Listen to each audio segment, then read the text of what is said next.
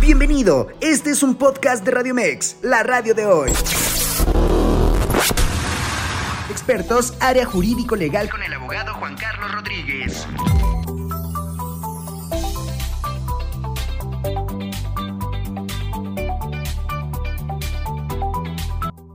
¿Qué tal? ¿Cómo están? Buenos días. Les doy la más cordial bienvenida a este miércoles jurídico legal en su barra zona de expertos. El día de hoy, eh, con la participación de la licenciada en Derecho, a la cual agradezco que de nueva cuenta se haya permitido el tiempo para podernos apoyar, la licenciada Vanessa Ochoa Ponce de León, a la cual le agradezco que precisamente nos dé la oportunidad, reitero, de poder hablar con ella el día de hoy sobre temas de vital importancia, como es el testamento. Sí, efectivamente, hoy, primero de noviembre del 2023, vamos a hablar sobre el testamento, que si bien es cierto, eh, son fechas conmemorativas, pues qué mejor que hablar de situaciones que tarde o temprano todos, sin excepción alguna, vamos a necesitar.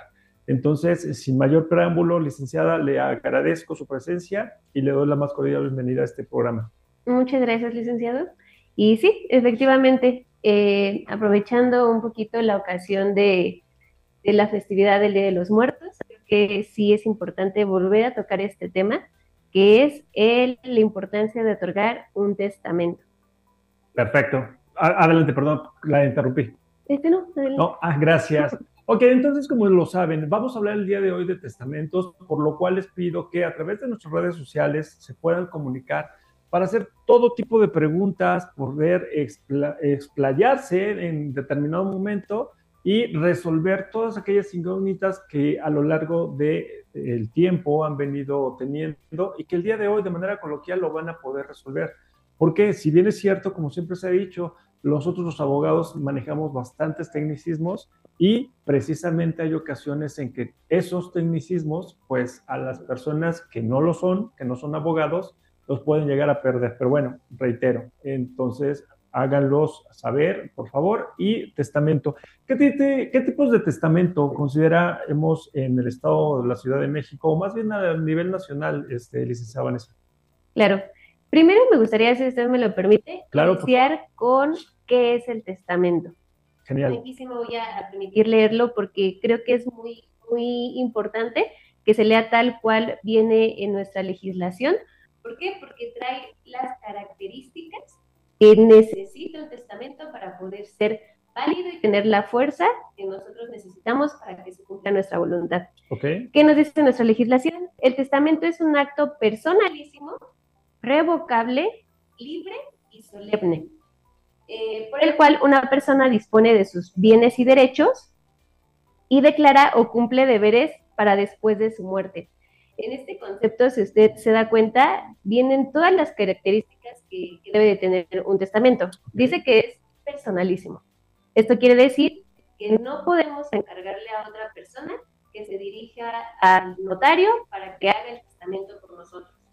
También cuando tenemos propiedades eh, que por alguna razón están en copropiedad, como con mi esposo, o lo compré con mis o sea, hay más de un propietario de un inmueble, no se puede hacer un testamento por el inmueble, porque el testamento es algo de la persona, algo personalísimo, algo que está unido a la voluntad de cada una de las personas. Esa es como, como la, primera característica. La segunda nos dice es revocable. Si nosotros eh, ahorita nos dirigimos a un notario y decidimos dejar como heredero a uno de nuestros hijos pero más adelante, por alguna razón, decidimos que ese, ese testamento ya no queremos que sea así como lo, lo, nombramos en un principio, podemos poner a otros herederos, podemos cambiarlo cuantas veces queramos. Entonces, es revocable siempre y cuando nosotros sigamos teniendo la facultad para seguir otorgando otros testamentos. Es libre.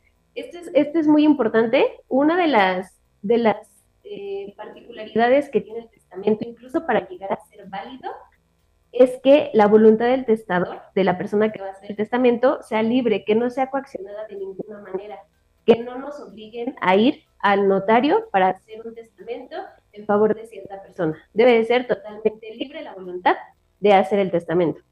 Y por último, es solemne. Eh, esto quiere decir que tiene que tener ciertas características que la legislación nos va a marcar. Eh, y van a variar un poquito de legislación a legislación, eh, o sea, de estado a estado. Pero en realidad, eh, pues es que sea otorgado ante notario público, y ahorita voy un poquito a lo que me preguntabas. Sí, por favor. Eh, pero el que más se ocupa es el testamento público abierto, y ese, uno de los requisitos es que sea otorgado notario público, y obviamente con los requisitos y las solemnidades que la misma legislación del Estado de México en donde nos encontremos, o, o de cualquier Estado de la República, este, nos marca. Perfecto. Listo, entonces para poner eh, en palabras con lo que, lo que acaba de mencionar y ser más digerible su comentario, pudiera ser que en principio, eh, si no es de mi propiedad, no lo puedo heredar. O sea, si llega un Juan Carlos un día en la notaría y dice, quiero heredarle a la licenciada Vanessa Ochoa Ponce de León la torre latinoamericana, quiero pensar que tengo que acreditar mi personalidad, mi propiedad. De lo contrario, pues igual el mismo notario va a decir, ok, te puedo cobrar, pero cuando queramos eh, formalizar esta herencia, pues evidentemente los verdaderos propietarios de dicho inmueble van a decir, espérame, creído a una persona que se ostentó como no era en su momento. ¿Es correcto? Es correcto. Eh, realmente eh, no es parte de los requisitos que las notarías normalmente les van a pedir que ustedes acrediten la propiedad de los bienes que van a atestar, que van a heredar. Mm, también comento esto porque muchas veces sí somos los propietarios, pero todavía no regularizamos y todavía no, no llevamos a cabo todos los trámites que necesitamos hacer para tener nuestras escrituras. Y muchas veces eso nos detiene a nosotros para poder hacer el testamento. Eso eh, no es así. El notario normalmente no te va a pedir que acredites eso, pero como bien lo dice, eh, pues no va a ser válido, ¿no? Si yo heredo algo que evidentemente no es mío, pues en el momento en el que a fallecer y mis herederos lleguen a reclamarlo, pues no va a tener ninguna validez porque esa propiedad no era mía. Sin embargo, lo de que lo podemos hacer, lo podemos hacer. Sin embargo, pues es un gasto totalmente innecesario. Qué bueno que lo menciona. Sí hay ocasiones en que, como él lo dice, el notario no pregunta porque aunque se pueda presumir que es su obligación de preguntar, documentarse, hay ocasiones en que, pues igual y por ejemplo, septiembre, mes del testamento, tienen tanta carga de trabajo que igual y el notario, no lo justifico, pero puede llegar a tener tantas actividades que precisamente no puede atender de manera personalísima una a una. Sin embargo, hay detalles que pueden pasar de, ser percibidos y que cuando se quieren ejecutar, como en este caso, pues evidentemente van a ocasionar temas a los eh, herederos que en su momento quieran regularizar este tema. Ahora también lo que mencionaba es que en determinado momento eh, puede ser, eh, puedo hacer yo hoy un testamento y posteriormente revocarlo, este, tantas veces quiera o hay algún límite o en qué consistiría esta, esta este, situación que menciona. Sí, exactamente. Es el segundo, la segunda característica que tiene el testamento y es revocable. Eh, cada vez que nosotros otorgamos una disposición testamentaria o hacemos un testamento, en automático el anterior se revoca. O sea, una disposición testamentaria hecha ahorita revoca la anterior solamente puede ser válido el último testamento. Eh, ¿Cómo vamos a saber cuántos testamentos hizo una persona? Porque muchas veces, pues, al ser un, trámite personalísimo, no necesitamos avisarle a otras personas que lo vamos a ir a hacer. Simplemente, si nosotros tenemos eh, la capacidad de poder ir todavía ante notario público, de poder externar nuestra voluntad y no necesitamos asistencia de, de otras personas, eh, podemos ir solos, entonces, ¿cómo se enteran nuestros familiares? Cada vez que nosotros otorgamos un testamento en una notaría, que vamos a llegar a esa parte, que es el testamento público abierto, eh, se registra. Las notarías tienen la obligación de registrar cada uno de los testamentos que se otorgan. Obviamente se lleva un registro de todas esas disposiciones y al momento de que la persona llegue a fallecer, la única que va a tener validez es la última. No hay un límite, no hay un límite de cuántos puedo hacer y cuántos no.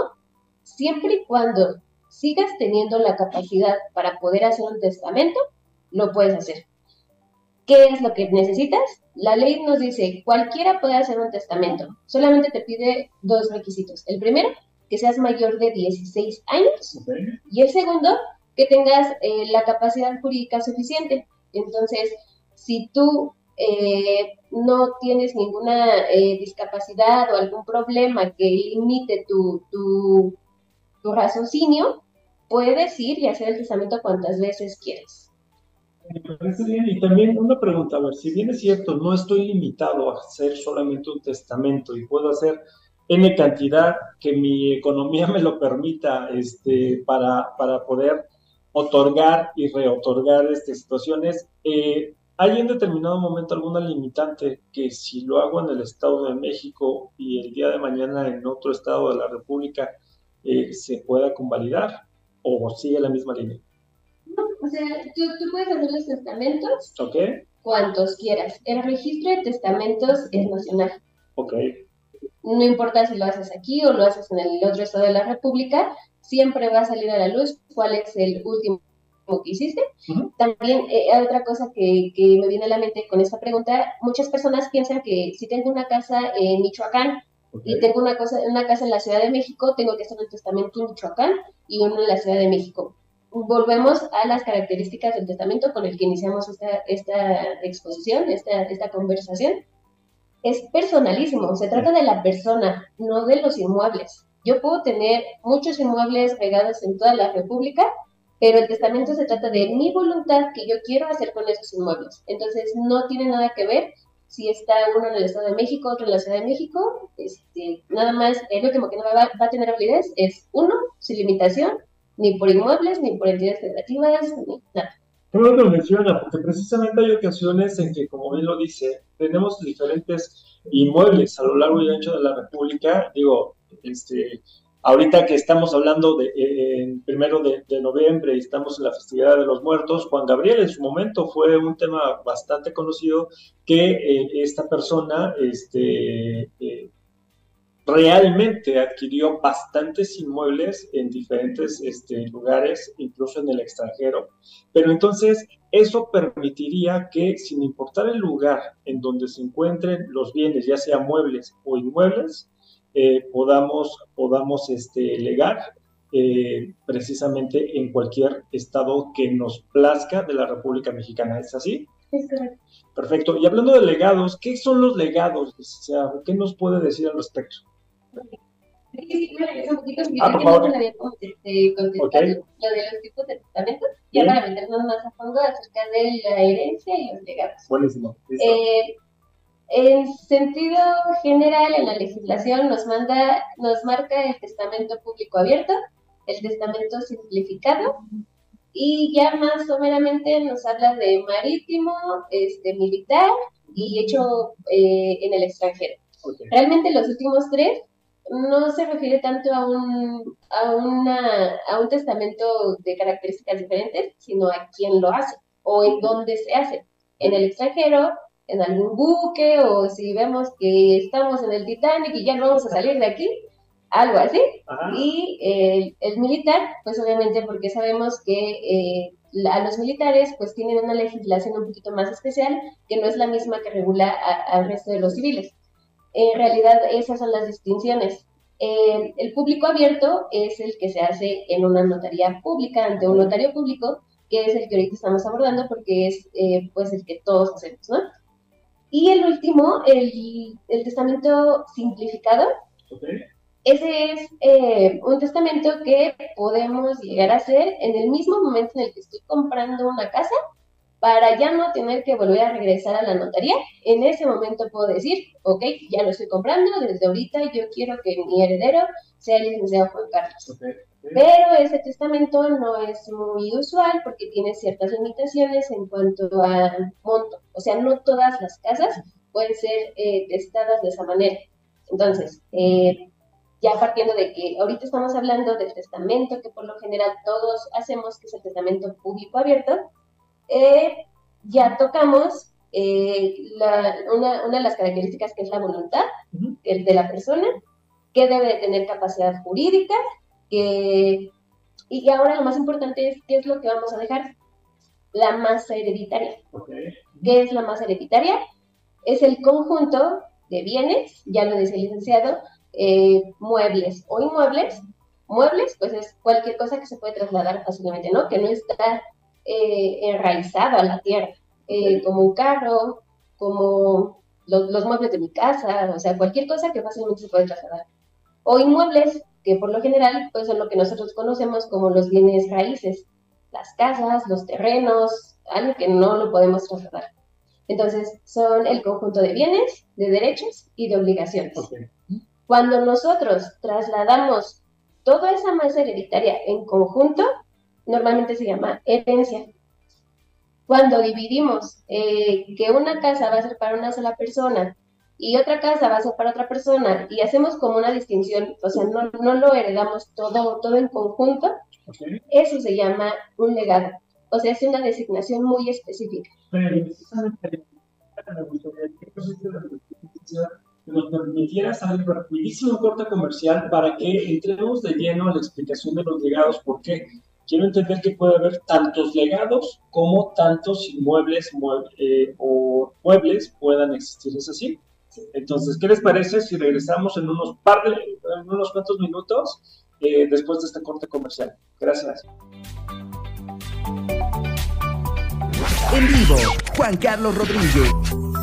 Hola, ¿qué tal? Ya de nueva cuenta aquí en miércoles jurídico legal en su barra zona de expertos. Eh, agradezco infinitamente que el día de hoy nos estén sintonizando, hoy primero de noviembre del año 2023, y precisamente hablando de un tema acorde a las fechas, eh, si bien es cierto, no nos gustaría llegar a, utilizarlo, o más bien que nuestros descendientes llegaran a utilizar, estamos hablando del testamento. Del testamento y llevados de la mano por parte de una especialista en dicha materia, la licenciada Vanessa Ochoa Ponce de León, a la cual agradezco infinitamente que nos esté regalando eh, horas, bueno, más bien minutos de su valioso tiempo y bueno, continuamos. Entonces, licenciado, estaba comentando ya precisamente después de la explicación del testamento y vamos a hablar sobre los famosos legados. Eh, la escuchamos. Claro, gracias. Eh, sí, comentábamos que eh, el testador, la persona que hace el testamento, tiene total libertad de disponer de sus bienes como quiera. Bien puede ser en conjunto eh, eh, el la, la, famosa redacción de todos los bienes que tenga al momento de mi muerte. Cuando se hace así, no se hace ninguna distinción, simplemente todos en masa pasan a la persona que se designe como heredero. Pero también existe la opción de que la persona que va a hacer el testamento haga designaciones específicas de lo que le deja a cada uno de sus herederos, porque también puede ser más de un heredero. Eh, cuando es esta situación, deja de llamarse heredero y se llama legatario. O sea, la designación específica de cada uno de los bienes que voy a dejar se llama legado y entonces ya no se llama heredero, se llama legatario. Si es el caso, lo único que le va a pedir el notario es que hagan una tipo lista en donde especifiquen qué es lo que deja y a quién se lo deja. Ahí es muy importante que pongan nombres completos de sus familiares, que pongan eh, específicamente la dirección del inmueble o, del mueble, ahí no sé una dirección, pero las características de lo que está dejando, de tal manera de que no quepa duda qué es lo que estás dando y a quién se lo estás dando. ¿Por qué? Porque acordémonos que el testamento se va a interpretar de manera literal, porque lo que se busca es, es que se haga la, la voluntad de la persona que hizo el testamento. Ok. Ok, y aquí, ¿qué pasa? Si bien es cierto, el mes de septiembre, el mes del testamento, eh, los notarios precisamente en coordinación eh, con el gobierno local, en este caso, o estatal, se ha venido a bien regularizar este tipo de, situaciones.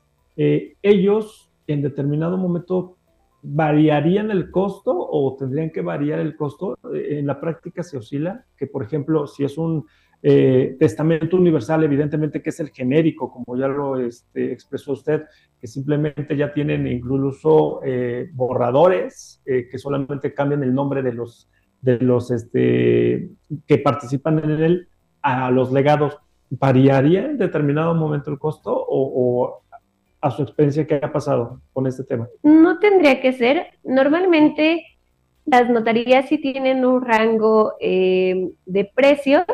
Existe un arancel notarial, al cual todos los notarios se tienen que ajustar.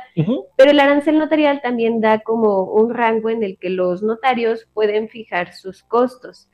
Pero no es razón de si tengo 10 casas y si voy a alegar dejar específico cada una de las casas o si va a ser todo en, eh, lo voy a transmitir en toda la masa hereditaria.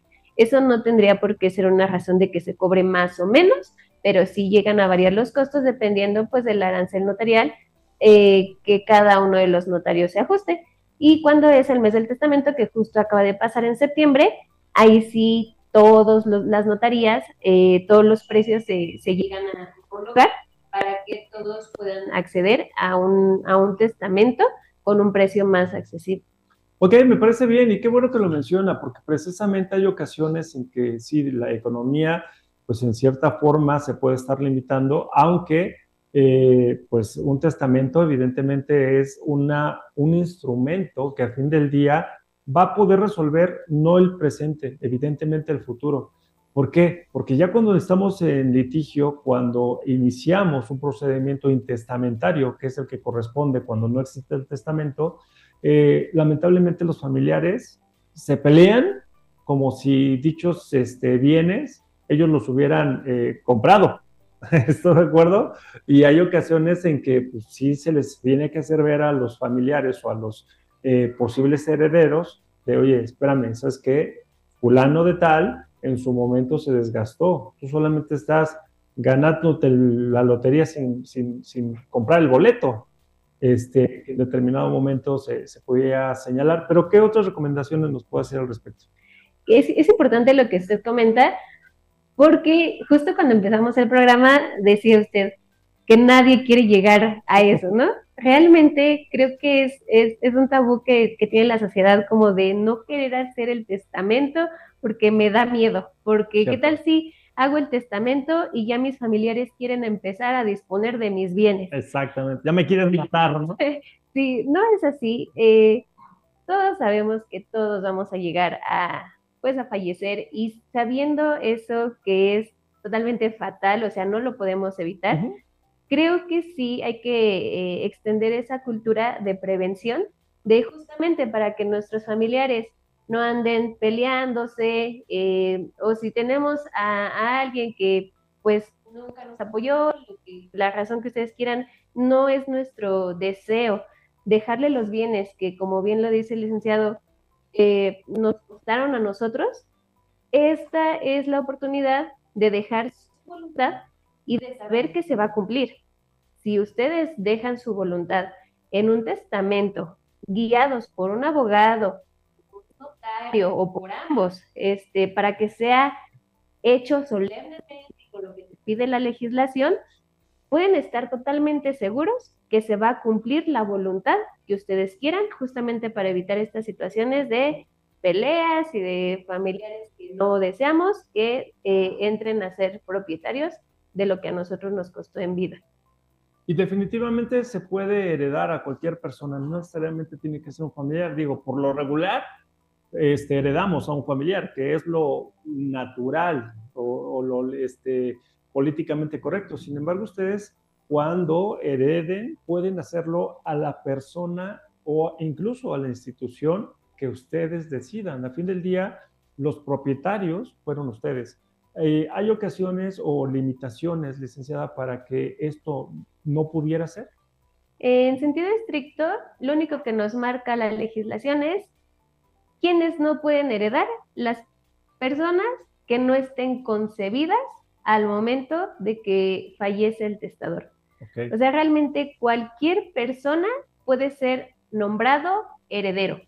Eh, ahí creo que, dije algo mal y corrijo. Dije heredar. Una cosa es poder heredar y otra cosa es poder ser nombrado en testamento. Okay. ¿Quién puede ser nombrado en testamento? O sea, ¿a quién puedo dejar yo en mi testamento? A cualquier persona, sean mis familiares, sean mis amigos, sea la señora que conocí en el súper y me cayó bien, quien sea, incluso personas morales, o sea, instituciones. Si, si yo soy una persona que tengo bienes pero ya no tengo mm, familia cercana, lo puedo eh, incluso hacer a una institución, eh, siempre y cuando, hablando de personas físicas, que esté concebido al momento de que yo llegue a fallecer.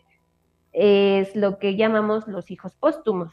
Posiblemente yo sé que mi esposa está embarazada y yo quisiera que mi hijo llegara a ser heredero, pero no sé, por alguna enfermedad o por lo que ustedes quieran, yo sé que a lo mejor no voy a llegar a ver su nacimiento, esa personita ya puede ser nombrada heredera. Y me regreso un poquito. Es distinto a los que pueden heredar. Ok. Porque ahí sí ya hay varias limitaciones que la ley te pide eh, para poder heredar. Si tú nombraste a una persona como heredero, pero esa persona cometió, supongamos, uno de los supuestos es algún delito, algún delito contra la persona que, heredó, que, hizo el testamento, que volvemos un poquito a lo de me quieren matar. si hago, el, testamento me van a matar. Pues sépanse que si hacen eso, esa persona, por mucho que esté en el testamento, ya no va a tener derecho a esa herencia. Entonces, ¿a quién podemos poner? A cualquiera que ya esté concebido en el momento en el que yo haga mi testamento. Que, este, eh, que esa herencia sí llegue a, a ser este, transmitida, pues va a depender eh, que esta persona pues no, no, no, comenta ninguna delito contra nosotros, eh, que, que, no sea ingrato, dice, dice la ley. Eso sí ya es un poquito eh, más, más complejo, pero ya podemos poner a quien queramos. Perfecto, listo. Y qué bueno que lo menciona, porque sí hay ocasiones en que nos limitamos precisamente pensando que le tenemos que dejar al hijo ingrato, a la nuera desobediente, etcétera. Entonces, es libre, eh, a fin del día es una voluntad que precisamente el testador tiene para poderla ejercer y llevarla a cabo. Entonces, para que tengamos esa, esa tranquilidad. ¿Qué otros consejos pudiera recomendarnos al respecto o qué otros comentarios pudiera hacer? Ok, aquí también me gustaría hacer un comentario un poquito más práctico, porque yo sé que cuando las personas ya por fin eh, escuchamos el programa de Sonar Expertos, ya nos decidimos a que sí es una buena idea hacer el testamento. Nos dirigimos a la notaría y muchas veces, eh, eh, no es en todos los casos, pero muchas veces las personas que atienden en la notaría no tienen los conocimientos o a veces la disposición de poder asesorar a la persona en cuanto a cómo elaborar un formato para hacer tu testamento. Hay muchas conceptos legales que no podemos, este, no podemos, discúlpeme, se me olvidó. Hay muchos conceptos legales que nosotros no, no sabemos que, a qué se refieren. Entonces, si usted lo, lo, permite, podemos ir tocando estas palabras, que en realidad son personas, en el testamento. Por favor, sí, si es tan amable. Eh, la primera es el albacea. Eh, cuando en un formato le pide que, deje un nombre un albacea, hay que saber que es una persona que se va a encargar de administrar los bienes de la herencia, más no es el heredero. no es la persona que se va a quedar con los bienes, solamente es quien los va a administrar. Eh, otro concepto que normalmente ponemos en las solicitudes es el tutor el tutor, dependiendo de quién sea la persona que van a dejar como heredero o como legatario, se pone o no se pone. Ok, bien. En mi caso sí, cuando la persona que va a ser heredero es menor de edad o cuando tiene alguna discapacidad. Eh, el heredero, el heredero es la persona que va a recibir la masa hereditaria, todos los bienes que yo tenga al momento de mi muerte. El legatario, el legatario es la persona que va a recibir parte de la herencia, no toda, es una parte que voy a designar muy específicamente. Eh, hay uno que no todas las notarías lo contemplan dentro de sus formatos, pero creo que es importante también especificarlo por si les llegara a tocar, que es el curador. Okay. El curador es una figura que se encarga de, de vigilar que el tutor sí haga su administración de manera correcta. Recordemos que el tutor es para personas menores de edad o para eh, discapacitados. Cuando tenemos un tutor, cabe la posibilidad de nombrar a un curador para asegurarnos que ese tutor va a velar por los intereses de nuestro menor de edad, de nuestra persona eh, con capacidades diferentes. Y por último, los testigos. No en todos los casos eh, se requieren testigos, solamente cuando eh, existen características muy específicas de los testadores, pero si yo puedo ir personalmente ante notario sin ningún problema, no es necesario llevar testigos. No, no, está perfecto, me parece bien y qué bueno que está mencionando precisamente esos tecnicismos, porque hay ocasiones en que en determinado momento el desconocimiento, yo siempre lo he dicho en este tipo de programas, existe la ignorancia justificada. ¿Por qué? Porque pueden ser aquellas personas que no son abogados o que no tienen precisamente una relación con este tipo de temas, pero después de estos eh, comentarios, después de estas entrevistas, ya se pierde esa ignorancia justificada y se convierte en una situación que evidentemente solamente es negligencia.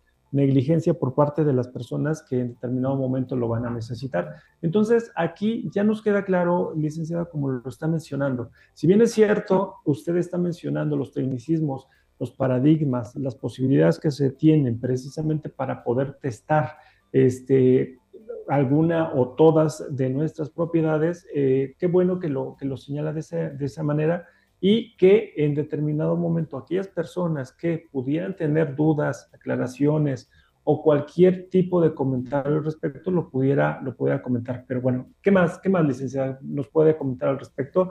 Este, hablando de testamentos muy particularmente. Mm, otra, creo que otra duda que también tienen mucho las personas al hacer su testamento es, eh, ¿puedo condicionar mm. a mi heredero, a mi legatario, para que haga o no haga alguna cosa? Creo que esto estamos muy influenciados de nuevo como por la televisión, las novelas, que, híjoles, mi nuera me cae bien mal. Ah, okay. Mi nuera me cae bien mal y yo le quiero dejar todo a mi hijo siempre y cuando no se case con esa mujer. Ok, o se case. o se case con esa mujer. Eh, en sentido general, nos dice la legislación que sí se pueden dejar condiciones, pero en específico, esta de prohibirle a alguien que se case, este no, eso, eso no es válido. Tampoco podemos prohibir eh, nuestro heredero, una vez que ya sea propietario de nuestros bienes, porque nosotros ya fallecimos y él ya hizo todo el trámite para que sean a, su nombre las, propiedades, los bienes, no le podemos imponer que él a su vez no los, eh, no los venda, no los teste, o sea, no podemos limitarle la propiedad una vez que la transmitimos. Realmente esto nada más es eh, una manera de transmitir nuestros bienes para después de nuestras muertes pero una vez que se transmitieron, no podemos poner ese tipo de condiciones. De ahí en fuera sí podemos poner condiciones, aunque realmente en la práctica, pues muchas veces, eh, pues no se cumplen, porque aunque sí nos dice la ley, sí las puedes poner, también dice, si, el, si tu heredero hizo hasta lo que más podía por quererlas hacer, pero aún así no se logró, la simple voluntad que tuvo de quererlo hacer, ya con eso se tiene por cumplir la condición. Entonces realmente no es algo que en la práctica se haga porque no se cumple normalmente y las condiciones que normalmente se nos ocurren como limitantes no están permitidas. Ok, perfecto. Y qué bueno que menciona eso, eh, de lo permitido y lo no permitido. Si bien es cierto, el testamento, como bien ya ha quedado claro, es un tema personalísimo, también hay limitantes, porque evidentemente, si, el ejemplo que poníamos hace rato, que un notario permita que un fulano X este, herede el Palacio de, Bellas Artes, también lo es de que va a marcar ciertas limitantes que la ley le prohibiría, incluso eh, por el mero mínimo sentido común, que pudiera llegar a, percatarse. Y en la práctica, este tipo de testamentos, eh, licenciada, ¿tienen algunos otros matices, otros, algunas otras limitantes que pudiera usted mencionar? En cuanto al otro de testamento, no, realmente eh, si ustedes se acercan con un notario, el notario tiene la obligación de redactar el testamento tal cual ustedes se lo piden. También es otra parte, no preocuparse mucho porque yo no sé cómo redactar mi testamento. Okay. Para la solemnidad que ya hablábamos, para que se cumplan con todos esos requisitos, para eso es que se está contratando al notario. Realmente como yo lo sienta, como yo me sepa expresar, siempre y cuando sea lo más clara posible, yo puedo acercarme al notario y el notario lo tiene que escribir tal cual yo se lo estoy dictando. En la práctica no es tal cual como que tengas enfrente al notario y le dictes y en ese momento le esté escribiendo. Se hace por medio eh, de formatos para tener un poco más controlado todo, tener por escrito que sí fue su voluntad. Eh, pero realmente no hay ninguna limitación, simplemente que ustedes se acerquen al notario y puedan decir su voluntad de manera tan clara que el notario lo puede escribir en el testamento. Posteriormente se los tiene que, corroborar, obviamente que leérselos. Si ustedes eh, pueden y saben leer, incluso ustedes tienen que tener acceso al testamento para corroborar que efectivamente sí dice lo que ustedes le pidieron al notario que dijera y se firma y ya, pero realmente no hay este, más limitación. Ok, también algo que en ocasiones eh, se han llegado a comentar. ¿Qué pasa? Si bien es cierto, existe un notario público y un corredor público, ambos tienen la facultad o a quién le pertenece la facultad de poder realizar, redactar y darle fe pública a un, a un este, testamento. En materia de testamento solamente los notarios públicos. Los corredores públicos también son fedatarios públicos, también eh, pueden dar fe de ciertos actos, pero son actos mercantiles en los que normalmente participan, bueno, más bien en los que participan siempre los corredores públicos. Hay escrituras y actos jurídicos que se pueden llevar ante notario público y ante corredor público, como son eh, la constitución de una nueva empresa pero en sí la materia del corredor es lo mercantil. El, otorgar un testamento es materia civil, o sea, eh, las personas civiles van y dan su, voluntad o dictan su, voluntad, pero en este caso siempre es ante notario público. Ah, perfecto, listo. Y aquí también eh, podemos en determinado momento condicionar, ya me queda claro, no a los herederos, pero sí a, este, al, notario público para que en determinado momento pueda este, entregarle copia, copias este, de este testamento a personas que no sean parte de, esta masa hereditaria? Hay, hay algunos candados que, que, me puedan permitir a mí decir, nadie más va a saber este, sobre mi testamento que evidentemente el notario y, este, no sé, mis herederos esa es una pregunta muy, muy, muy interesante porque deben de saber que en primera no tienen, si no quieren, anunciar que van a hacer un testamento, no tienen por qué avisárselo a nadie. Y los notarios tienen la obligación de guardar esa secrecía. Bien. Eh, no, no porque a lo mejor mi mamá se lleva bien con el notario de mi colonia al que yo voy a ir a hacer el testamento, él no puede darle información a su mamá eh, porque no tiene la personalidad para írselo a pedir. ¿Quiénes van a tener personalidad? Los que son nombrados herederos, los que son nombrados legatarios y los salvaseas, pero hasta después de la muerte de la persona que lo otorgó. Y esto también para, su tranquilidad, para que sepan que ustedes pueden eh, hacer su testamento en las condiciones que ustedes quieran y nadie tiene por qué enterarse a menos que ustedes decidan eh, dárselos a conocer a su, a sus familiares, a sus herederos, a sus albaceas, que para efectos prácticos pues sería buena idea, pero pues ya cada quien dependiendo de, su dinámica familiar y de las personas, la relación que lleven con, las personas que nombran en su testamento, pues pueden decidir si, si se los da o no. En el momento en el que ustedes eh, llevan a cabo el trámite del testamento, el notario a ustedes les tiene que dar su testamento eh, original, su testimonio original, y a su vez, como lo habíamos platicado, el notario va a registrar ese testamento eh, en el Archivo General de Notarías y también se va a quedar con una copia. Buenísimo. Entonces, eh, no, no es como condicionarlo, pero por el propio ejercicio del notario tiene esta obligación de secrecía. Me parece perfecto. Qué bueno que lo menciona. Y este, lamentablemente nos está cortando el tiempo este, para irnos a corte comercial, pero si me lo permite, regresamos en unos cuantos minutos precisamente a la conclusión de esta interesante entrevista. ¿Vale? Regresamos. En vivo, Juan Carlos Rodríguez.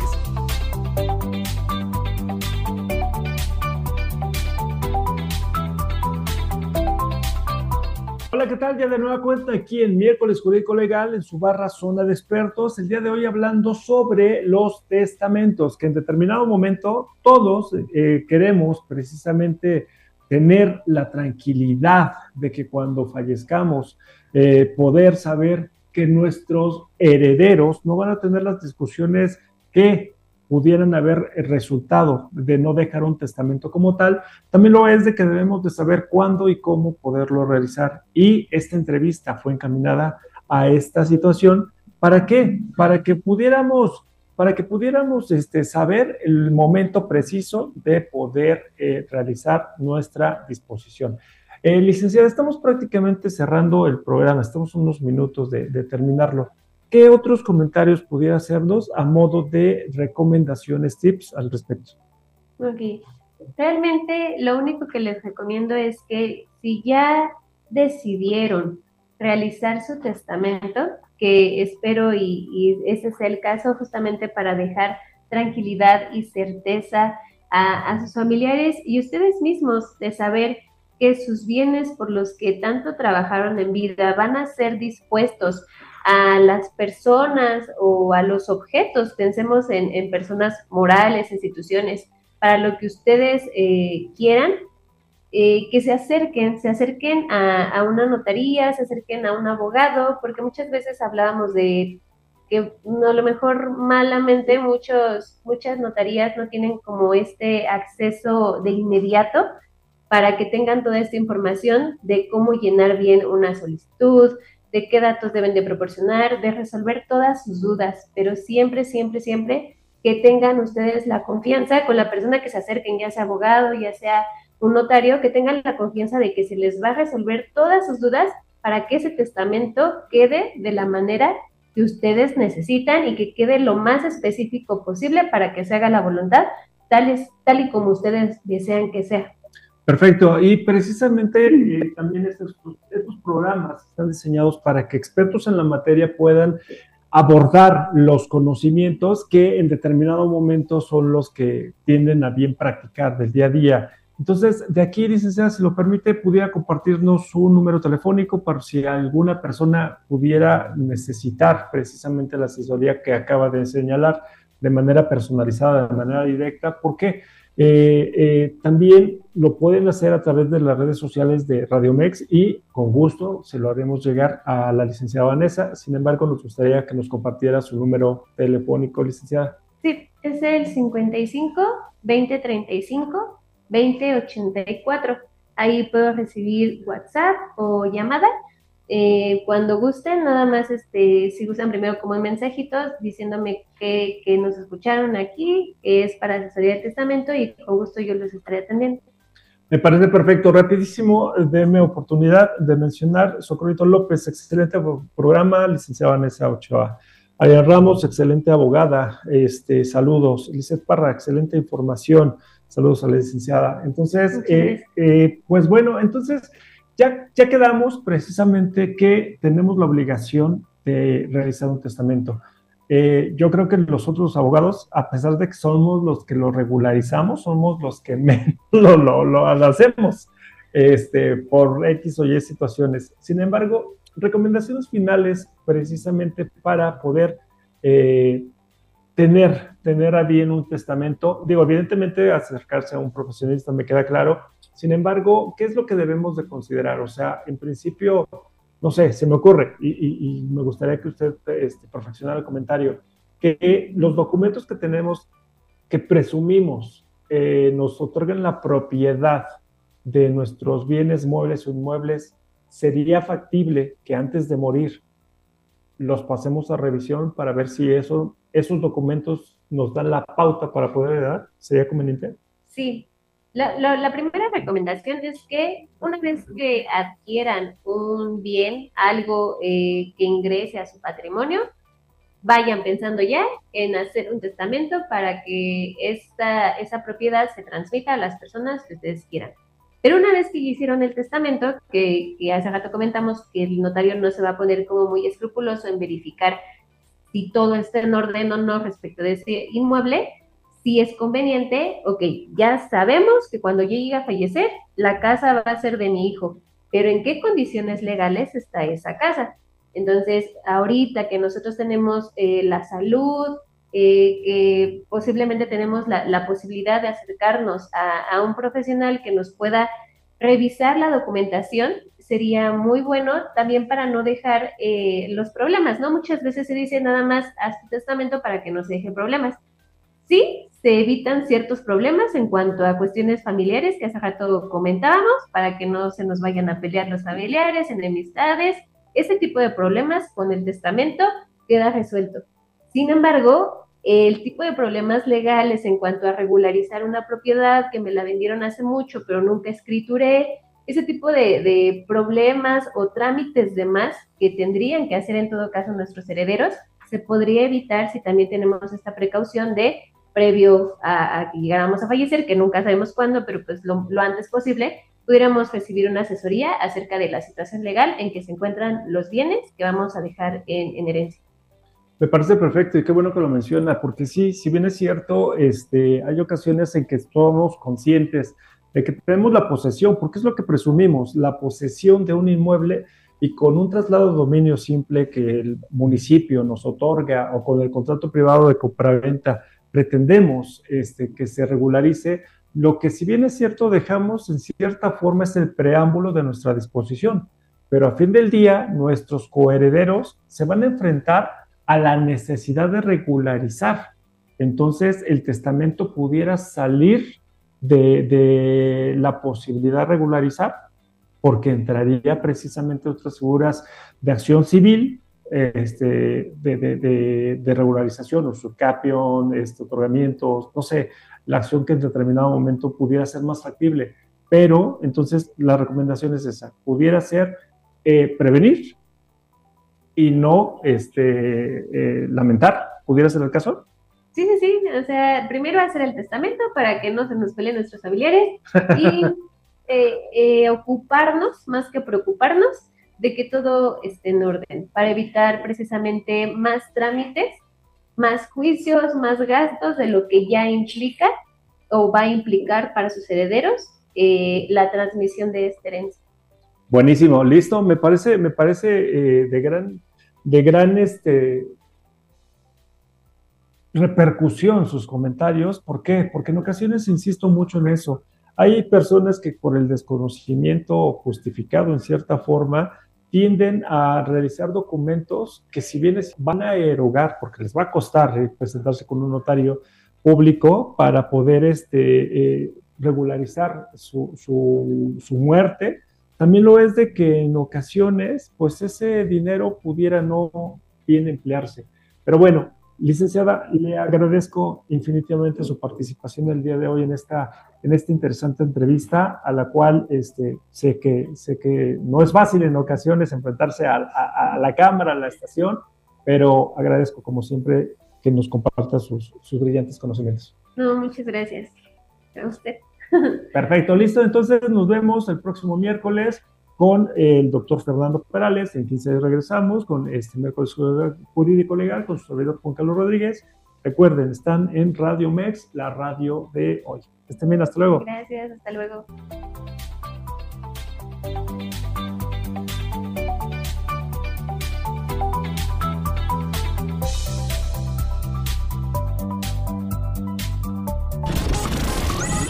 Escuchaste Zona de Expertos con la información asertiva del día a día con los profesionales. Esto es Zona de Expertos. Escúchanos las 24 horas del día, los 365 días del año por www.radiomex.com.mx. Gracias por acompañarnos. Esto fue un podcast de Radiomex, la radio de hoy.